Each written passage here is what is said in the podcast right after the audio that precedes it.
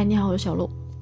有没有在那种碰到巨大的波折、困难，或者是情绪上受到巨大的这种冲击，或者你的情感上受到很大的伤害的时候，你自己能够通过你自己的方式调节自己，让自己不用那么沉浸于在这种状态？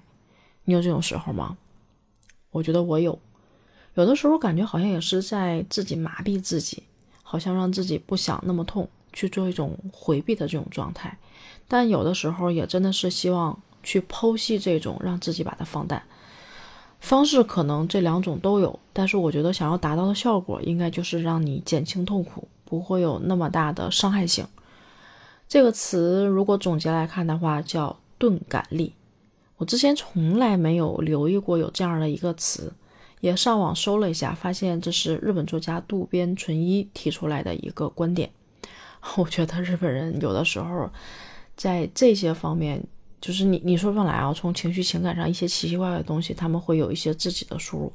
反正我觉得还是挺特别、挺厉害的啊。但是钝感力这个东西呢，我上网查了一下，他说这个是一种心理的防御机制。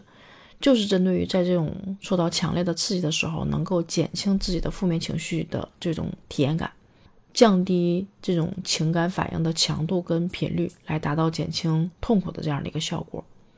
举了一个例子啊，比如说就是在受到重创的时候，你这个体可能会感到沉闷、感到麻木或者是冷漠，这种情感钝感的这种现象呢，就叫钝感力。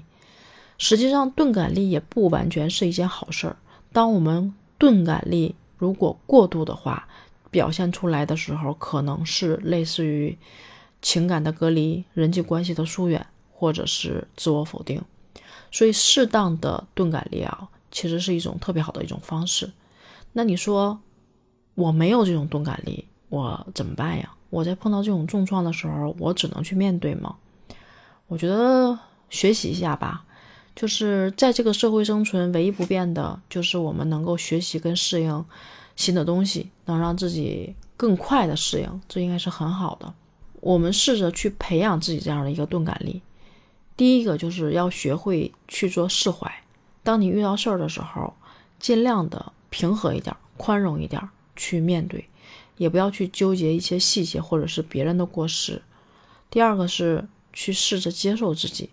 不要过于去追求完美，让自己做到最好，也要试着去接受自己的缺点和不足，通过这种方式去培养自己的这种自信跟钝感力。第三个就是不要过于敏感，人际交往的过程中呢，他人的一些言行举止，你不要刻意，不要在意，不要那么的在意，然后呢，尽量让自己以自己的方式去做应对。第四个就是要学会去调整心态。遇到这种困难和挫折的时候，把它视为一种成长的机会，可能就是因为这种视角的转变，就会让你发生不一样的变化。第五是多做运动，其实运动是可以分泌出一些多巴胺的，让我们可以体会出来一种高兴的心情，然后能帮我们去释放一些压力，也是一种很有效的培养方式。如果当我们有了这些，钝感力的能力的时候，你会发现生活挺有意思的。它是可以让你得到一些很好的反馈的。从你自身来看啊，首先呢，当你有了钝感力之后，你这个人就不会轻易的受挫折，就会有一种乐观的状态，能够让你去积极的面对生活中的挑战，也不会因为一时的失利就会灰心丧气啊，也能迅速调整自己的状态。第二个就是。它可以让我们自己去维护自己的这个自信，去忽略一些比较负面的评价。在我们面对别人的评价和否定的时候，通过这种钝感力呢，就会以一种包容的心态去面对，然后不让这些负面的这种评价去影响自己。另外呢，就是有了这种钝感力之后，我们自己是能消除自己的焦虑的，做到这种身心的放松。还有就是，我们能快快速的恢复，在碰到这种困难跟挫折的时候，并且能够从失败中学习到一些东西，这是之前可能从来没有学到过的东西，为以后呢其实是能够打下一个很好的基础的。最后一个就是，我们这个人可能会变得不那么计较得失，会很真诚的待人，也能够帮助我们在人际交往中越来越如鱼得水。所以你看，有这么多的好处，对于我们来说，真的只要做到适当的钝感力，真的是百利而无一害。嗯，我不知道听到这儿你是什么感觉？